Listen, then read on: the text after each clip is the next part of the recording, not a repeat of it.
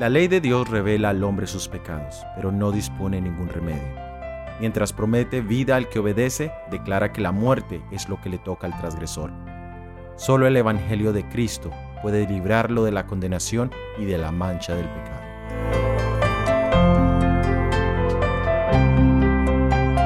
Bienvenidos a nuestro análisis bíblico producido por el Ministerio 147. Soy Óscar Oviedo. El título para nuestro análisis de hoy es Libre de condena. Encuentra el vínculo al estudio completo en la descripción. Los conceptos bajo la ley y bajo la gracia son muy importantes, pero desafortunadamente son también muy mal interpretados. El entendimiento de muchos creyentes es que estar bajo la ley es tener que obedecerla y como es evidente que en nuestra carne no podemos guardarla ni cumplirla, entonces creemos que Jesús vino a salvarnos y que ya no tenemos que obedecer esos principios de la ley, por lo tanto ahora estamos bajo la gracia. El apóstol Pablo en el libro de Romanos, en el capítulo 7, del versículo 1 al 6, hace una analogía, una comparación con el matrimonio para ilustrarnos estos dos conceptos.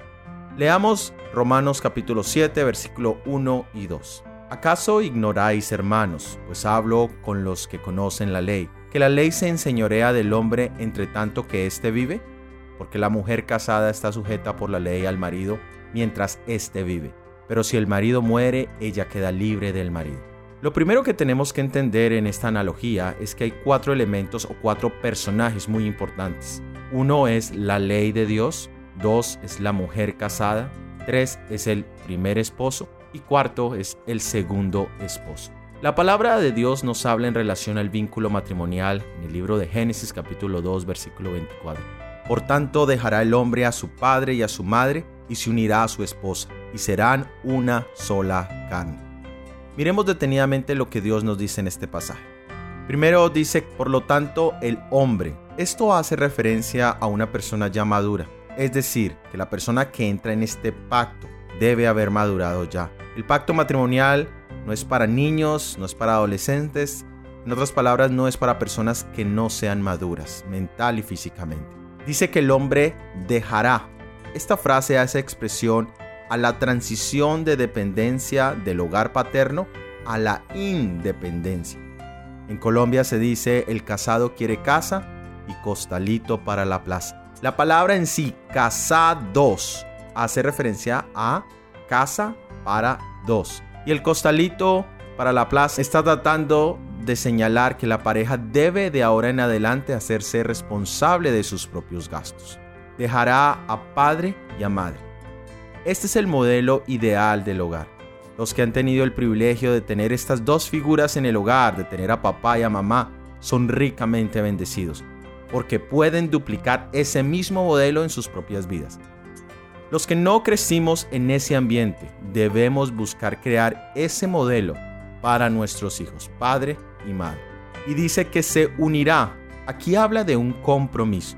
Y este compromiso tiene tres aspectos. Uno es un compromiso monógamo, es decir, solo un hombre y solo una mujer. No es una relación polígama, es decir, de muchas compañeras o muchos compañeros.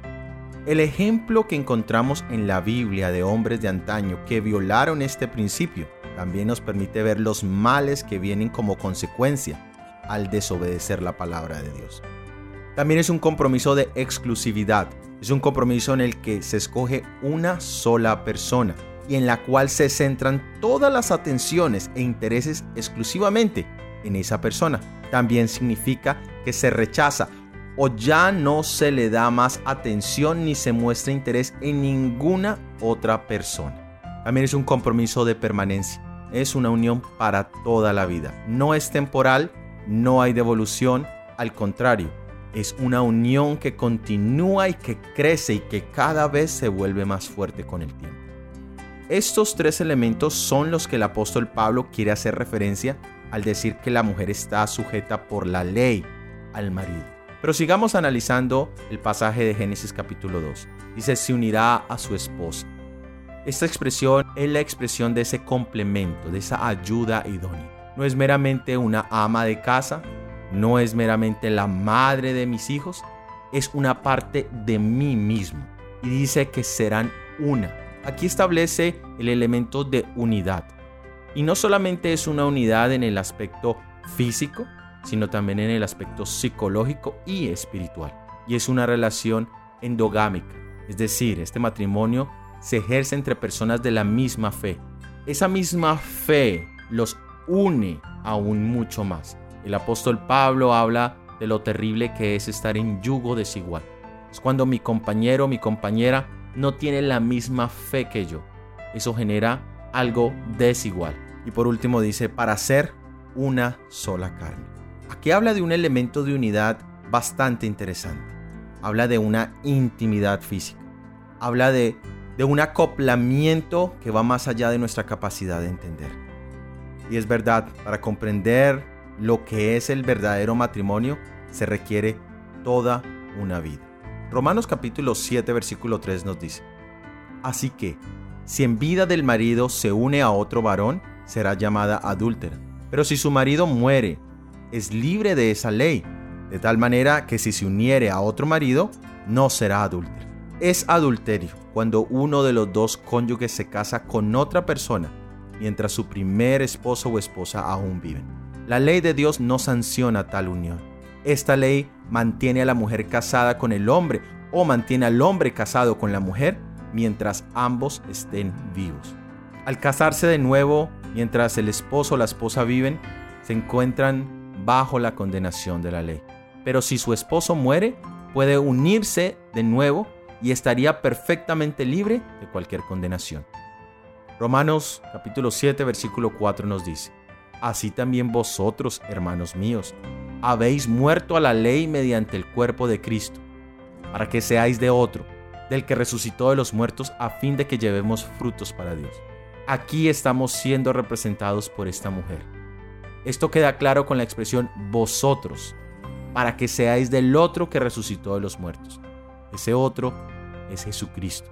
Por lo tanto, Él es este segundo esposo. El versículo 7 continúa diciendo, porque mientras estábamos en la carne, las pasiones pecaminosas que eran por la ley obraban en nuestros miembros llevando fruto para muerte. Aquí encontramos el primer esposo. El apóstol Pablo dice cuando estábamos en la carne. Ese era nuestro primer esposo. ¿Y qué clase de esposo es este? Es un esposo egoísta, orgulloso, terco y sobre todo malvado. Y por contraste con nuestro Salvador Jesucristo es el peor compañero que podamos imaginarnos. En cambio, la ilustración de este segundo esposo, Jesucristo, en el cual vemos su belleza, de lo que es y de lo que hace, esto hace que nuestra alma lo desee, quisiéramos comprometernos con él. Leamos en el libro Cantar de los Cantares capítulo 5 versículo 16. Su paladar dulcísimo y todo él codiciable. Tal es mi amado, tal es mi amigo, oh doncellas de Jerusalén. El paladar de nuestro amado Salvador Jesucristo es en realidad dulcísimo. ¿No te han calmado sus palabras en momentos de tormenta mental y espiritual? ¿No te han animado sus palabras también en momentos de desánimo? ¿No te han guiado sus palabras en momentos claves de tu vida donde necesitabas un consejo a tiempo? Al comparar a Jesús con todos los demás, todos tienen un defecto sin mencionar el primer esposo, es decir, la carne. Aun si lo comparamos con los hombres más nobles en la Biblia, Daniel, José, Juan el Amado, todos ellos tienen algún defecto. Pero Jesús en realidad es todo codiciable, es todo amoroso.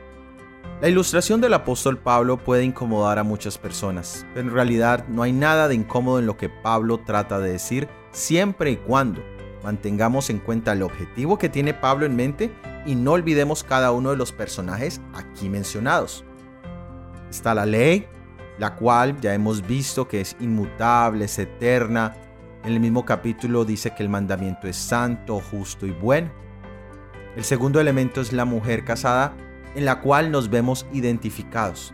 El primer esposo, es decir, la carne, nuestra naturaleza humana, la cual es egoísta, orgullosa, lujuriosa, chismosa, terca y sobre todo malvada. Y el segundo esposo, que es Jesús, que ya vimos una pequeña descripción de cómo Salomón lo describe. ¿Qué opción tenemos nosotros? ¿Qué opción tiene la mujer? Una opción podría ser el divorcio. Muchas veces hemos sentido el deseo de liberarnos del pecado. Los que están casados y han pasado por momentos de tensión, conocen ese sentimiento de querer estar libres. Pero en este caso es cuando vemos la belleza de la santidad de nuestro Salvador. Y lo reconozcamos o no, Jesús nos ha estado llamando para que abandonemos el pecado y hagamos un compromiso serio con Él. No algo temporal, sino algo para la eternidad. Pero la carne de pecado, aparte de ser mala y esclavizante, no quiere dejarnos ir, porque al final, porque somos una sola carne con Él y no existe forma de divorciarnos de Él. Por eso no existe el divorcio en este caso. Muchos cristianos de hecho han intentado separarse, divorciarse del pecado en sus propios términos, pero siempre terminan regresando vez tras vez al pecado. La otra opción sería la poligamia, vivir una vida de unión con el pecado y de unión con Jesús. Pero Jesús no acepta esto. No importa cuánto deseamos estar unidos a Jesús, Él no se unirá a nosotros mientras nosotros sigamos unidos al pecado. Él no entraría en una unión que viole la santa ley de Dios. Leamos en el libro de Romanos capítulo 7 versículo 6. Pero ahora estamos libres de la ley, por haber muerto para aquella en que estábamos sujetos. De modo que sirvamos bajo el régimen nuevo del Espíritu y no bajo el régimen viejo de la letra.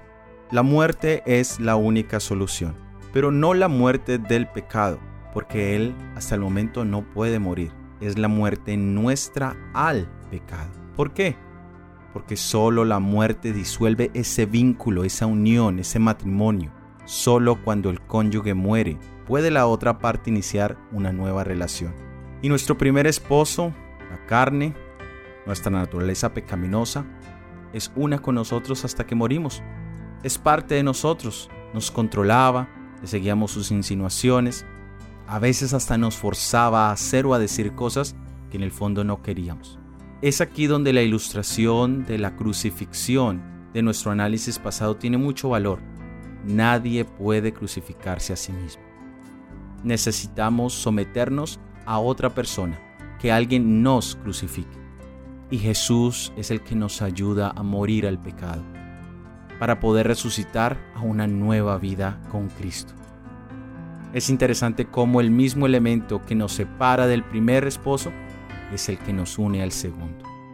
La segunda epístola a los Corintios capítulo 5 versículo 17 dice, De modo que si alguno está en Cristo, nueva criatura es. Las cosas viejas pasaron, he aquí todas son hechas nuevas. Ahora que estamos unidos con Jesús, la ley es testiga de la unión y ahora la sanciona, ya que hemos muerto al pecado. El pecado ya no nos controla, podemos servir a Jesús con libertad, porque ahora hay otra nueva unión y esta unión es perfecta. Y nuestra obediencia termina siendo simplemente la expresión de nuestra fidelidad a nuestro Salvador. Y aquí podemos decir que no estamos bajo la ley que nos condena, sino bajo la gracia. En la analogía del matrimonio, muchos se pueden sentir identificados. Tal vez mi hermano, mi hermana, te encuentras en una situación donde cometiste un error. Entraste en una relación matrimonial apresuradamente, inmaduramente. No conocías, no entendías el compromiso en, el que entrabas. Y tal vez estás pensando, estás considerando una solución. Pero créeme mi hermano que la mejor solución no es dejar un humano por buscar otro. La mejor solución es morir al pecado y empezar una vida nueva con Cristo. Sea cual sea tu carga, sea cual sea tu atadura, Jesús te da libertad, te libra de la condena del pecado. Acepta hoy su invitación. Hemos llegado al final de este episodio del análisis bíblico. Para la próxima semana tendremos el análisis bíblico titulado La vida a través del Espíritu. Recuerda suscribirte y si ha sido de bendición, compártelo con al menos una persona. Déjanos tus opiniones en los comentarios.